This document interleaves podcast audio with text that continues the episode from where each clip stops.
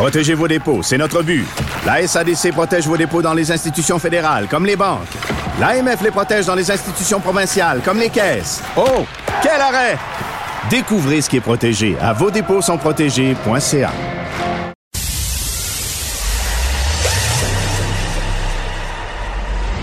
Alexandre Moranville-Ouellette.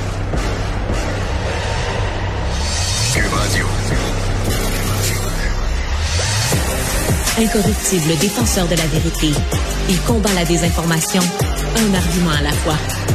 Journaliste dévoué, il n'est jamais à court d'arguments. Son pouvoir de persuasion brave tous les sujets de l'actualité.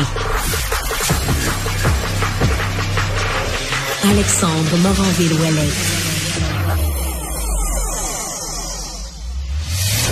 Bonjour et bienvenue à Cube Radio. Énorme journée d'actualité. Mes collègues ici, journalistes et recherchistes, avaient la langue à terre depuis ce matin parce que ça se succède là sans cesse. Beaucoup d'actu a commencé évidemment par le suspect des le suspect présumé, évidemment, là, des trois meurtres gratuits survenus dans les derniers jours à Montréal, à Laval, aurait été abattu par la police tôt ce matin. Une enquête du Bureau des enquêtes indépendantes là, va être déclenchée autour de tout ça. Nous rejoindrons le journaliste sur place dans quelques minutes pour en parler à chaud, justement, de cette nouvelle-là. Sinon, hier, on vous a présenté les résultats, entre autres, d'un sondage léger qui présentait, oui, les résultats électoraux, là, des sondages électoraux à deux mois des élections, mais également toutes sortes d'autres sujets. Il y avait la confiance en le système judiciaire qui était euh, qui était révélé être mise à l'épreuve. Quand même, 40% des répondants qui disaient ne pas avoir ou ne plus avoir confiance en le système judiciaire. 62% qui disaient que les peines ne sont pas assez sévères selon eux. Et l'actualité a tendance à leur donner raison. Encore une fois, hein, il y a un homme qui a étranglé et battu son ex-femme, qui a été reconnu coupable et qui a obtenu une absolution. Tout ça dans le but de pouvoir voyager. Euh, une absolution conditionnelle, mais tout de même des gestes extrêmement graves qui vont rester sans conséquences ou presque malheureusement. Donc un autre cas là, dans l'actualité qui vient euh, qui vient confirmer un peu cette impression que semblent avoir les Québécois et les Québécoises. Ce, le même sondage léger, il y a un deuxième volet qui sort aujourd'hui, qui parle des, euh, des, intentions des Québécois de recevoir une dose de rappel à l'automne. Parce que après l'été, il y a toujours, ou presque malheureusement dans les dernières années, une recrudescence des cas de COVID-19 vu qu'on se rassemble plus à l'intérieur et que notre qualité de l'air dans nos bâtiments publics n'est pas ce qu'elle était, disons-le. Et selon le même sondage, c'est seulement 53 des répondants qui comptent aller chercher une nouvelle dose de vaccin contre la COVID-19 à l'automne, une dose de rappel. 38% des gens qui jugent que c'est improbable d'y aller et même 18% là-dedans qui s'y opposent fermement. Pour en parler avec nous, Eve Dubé est anthropologue médical à l'Institut national de santé publique du Québec. Bonjour, Madame Dubé. Bon matin. Tout d'abord, est-ce que c'est des résultats qui vous étonnent? Non, euh, les, à l'INSPQ, on mène aussi des sondages sur les intentions de vaccination, puis on voit qu'à chaque euh, dose additionnelle, troisième dose, quatrième dose, euh, il y a des l'intention diminue, notamment chez les jeunes adultes qui se sentent peut-être moins concernés par la COVID-19. Hmm. C'est ça, ça, ça s'explique entre autres là, oui, chez les jeunes, il y a également une tendance qui se voit là. C'est vraiment un peu gauche droite là, parce qu'on a analysé aussi selon euh, les répondants là, ceux qui adhèrent à diverses allégeances politiques hein, à la veille des mm-hmm. élections. Ça reste un sondage politique. C'est à la fois du côté de, des électeurs de Québec solidaire et des électeurs conservateurs qu'on est le plus réticent à se faire vacciner. 66% chez les conservateurs, 41 chez les solidaires. Est-ce que ça aussi ça vous étonne? Non, cette association-là avec euh, le, refus ou l'hésitation à la vaccination chez euh, des gens, euh, tu sais, généralement on parle de l'extrême droite ou l'extrême gauche, a été déjà bien mesuré là, dans le passé.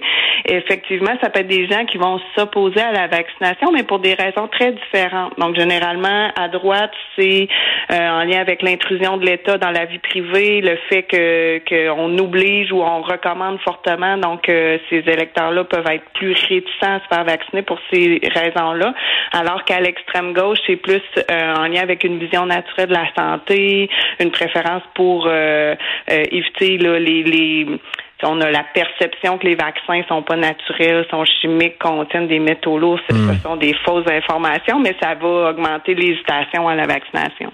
Ouais. Euh, est-ce qu'on pourrait voir, selon vous, un changement dans ces mentalités-là s'il y a une recrudescence des cas de COVID à l'automne?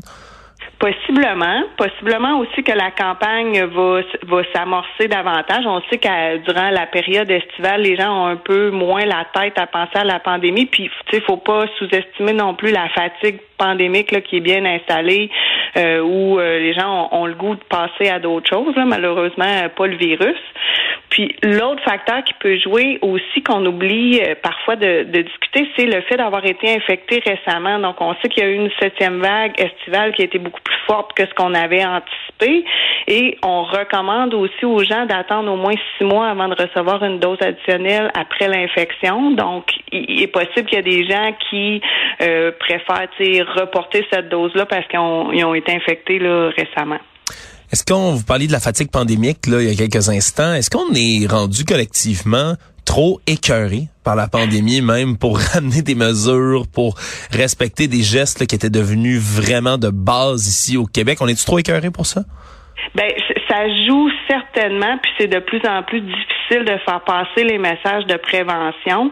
Il y a aussi une forme de banalisation de l'infection. Tu sais, on sait que c'est une infection grave, c'est beaucoup plus grave qu'un rhume ou une grippe, mais malgré tout, il y a des, tu sais, il y a de nombreux cas, il y a des gens qui ont presque pas de symptômes, donc ça, ça, ça fait en sorte que les gens vont banaliser, puis euh, peut-être se désengager du port du masque, du lavage fréquent des mains. On est désensibilisé à la pandémie, donc on est moins vigilant comparativement à dans le passé où les gens avaient très peur. Tu sais, la peur, c'est euh, une motivation puissante là, de, de comportement. Là, on est plus d'une forme de banalisation, de d'écœurement, comme vous dites, là, de d'entendre parler, de, de, de vivre avec toutes les contraintes que ça l'impose, les activités annulées, tout ça, c'est ça devient difficile sur le moral ces gestes-là individuels se font lâcher. Mais demain matin, par exemple, si on avait une très grosse recrudescence, là, je parle, de, je veux pas y penser moi-même, on dirait, mais l'espèce de scénario, le, pire scénario auquel on pourrait penser, une, un, scénario apocalyptique, faut, faut faire quelque chose, faut donner un coup de barre. Est-ce que la population écouterait le gouvernement si le, si le gouvernement devait là, être forcé de remettre des mesures sévères? Pensez-vous que ça, ça aurait même... Est-ce que vous pensez que ça fonctionnerait? Est-ce que les gens s'y plieraient? Je, je, je crois que oui, parce que on va être euh, touché par les gens autour de nous. Donc, si les, on commence à avoir des décès dans nos proches, dans nos familles élargies, on peut être plus sensibilisé si on connaît des infirmières, des médecins qui travaillent euh, dans les hôpitaux et qui sont confrontés là, aux conséquences graves de la pandémie. S'il y avait effectivement là, une recrudescence importante, je pense que les gens seraient capables de se remobiliser. Jusqu'à maintenant, il y a quand même eu euh, une, une bonne adhésion aux mesures recommandées. Puis on sait aussi que dans l'été, c'est toujours un moment où les gens se relâchent un petit peu. C'est, les vacances, on a le goût de changer les idées. Donc, possiblement qu'avec la, rentrée, la reprise des activités plus de la routine, il y aurait euh, encore la capacité de le faire, euh, mais ça devient de plus en plus difficile avec le temps.